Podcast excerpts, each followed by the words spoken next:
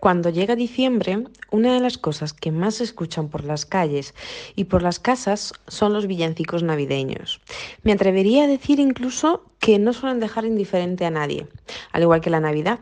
Hay mucha gente que los adora y mucha otra que los detesta. ¿Y eso por qué será? Para poder entender el poder que tienen los villancicos en las personas, antes debemos de entender el efecto que tiene la música en general en nuestro estado de ánimo y en nuestra forma de